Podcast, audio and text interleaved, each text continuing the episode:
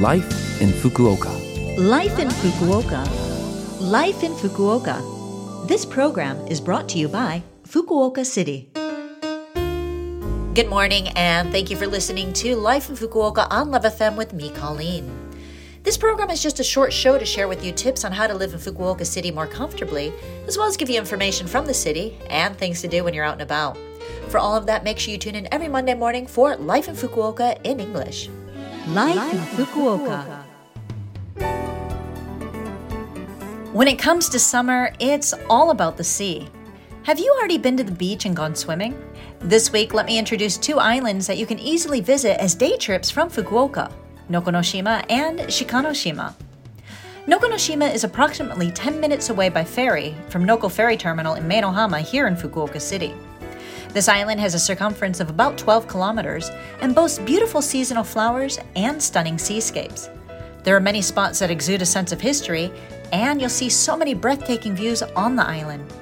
At the beach, you can enjoy activities such as motorboating, banana boating, water skiing, a floating trampoline on the sea, diving platforms, and swings. One of the island's famous spots is the Nokonoshima Island Park, popular for its sunflower fields in full bloom. The island is also equipped with restaurants offering fantastic views, barbecue houses, camping facilities, and lodging options to fully immerse yourself in nature. Next up is Shikanoshima, an island connected to mainland Fukuoka by both land and sea routes. You can easily access it from the city using either method of transportation.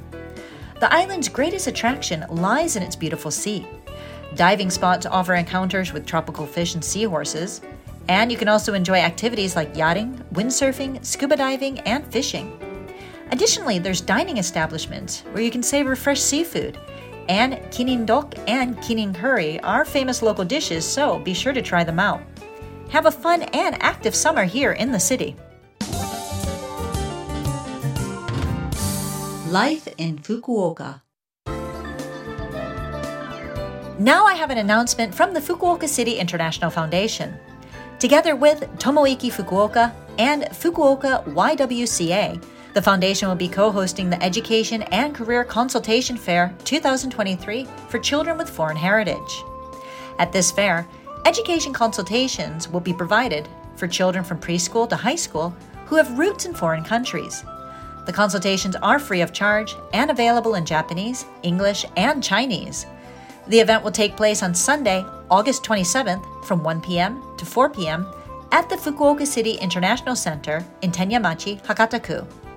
For inquiries, please contact the Fukuoka City International Foundation. You can reach them via phone or the inquiry form on their website. The phone number is 092 262 1744. Again, that number is 092 262 1744. To continue, is there anything you don't understand about residency status and term of stay regulations? If there is, the Fukuoka City International Foundation provides free consultation on these matters to the international residents of Fukuoka City. Consultations are held every second Sunday of the month. They're offered from 1 to 4 p.m., but you must register by 3:30 p.m. A gyosei shoshi or administrative lawyer will answer your questions and offer consultation. There are English and Chinese interpreters present, and so consultation in English, Chinese, and Japanese does not require a reservation.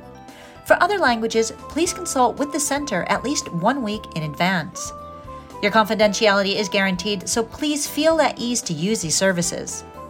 For more information, please call 0120 661799. Again, that number is 0120 661799. Phone calls will be accepted between 9 a.m. and 6 p.m. on weekdays. Life in Fukuoka. All right. Thank you for listening to Life in Fukuoka today. I had a lot of information to share, and there is that phone number that you might like to hear again, which you can if you listen to this program's podcast, or you can check out the blog and the contents of this program to get that information. Just go to the Love FM website and look up this program's page. We're also asking for messages from our listeners. Any message is great. Let us know what you think about the show or things you've discovered in Fukuoka. The email address to send to is 761 at lovefm.co.jp. Again, that is 761 at lovefm.co.jp. I'm looking forward to hearing from you. Have a great day, and I will speak to you again next week.